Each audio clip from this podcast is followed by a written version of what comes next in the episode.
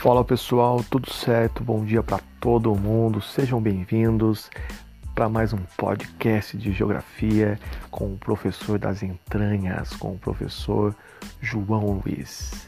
Hoje nós vamos tratar sobre um tema muito importante e atual, tá?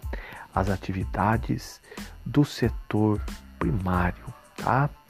Olha só, quando nós falamos de atividades do setor primário, o que, que você pensa, o que, que você imagina, tá? Vou te dar dois segundos para você pensar um pouquinho e a gente começar de uma maneira mais intensa o nosso podcast. Muito bem, pessoal. Atividades do setor primário são aquelas atividades que nós vamos encontrar no campo, na zona rural tá? Vamos dar grande destaque para a agricultura e a pecuária. Lembrando que a agricultura trata-se de uma atividade onde nós temos o plantio de alguma lavoura, ao passo que na pecuária nós temos a criação de animais.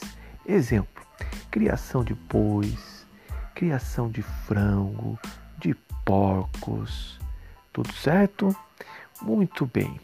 Olha só, quando nós falamos nessas atividades, né, a agricultura, a pecuária, isso aí tá, a gente pode definir também como é, agropecuária, tá? Então a agropecuária ela é definida através da agricultura e da pecuária também.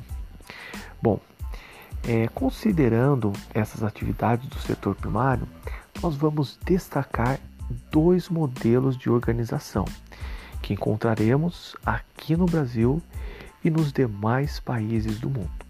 Então, nós vamos encontrar agricultura e pecuária no modelo intensivo e podemos encontrar também a agricultura e a pecuária no modelo extensivo. Ah, professor, beleza.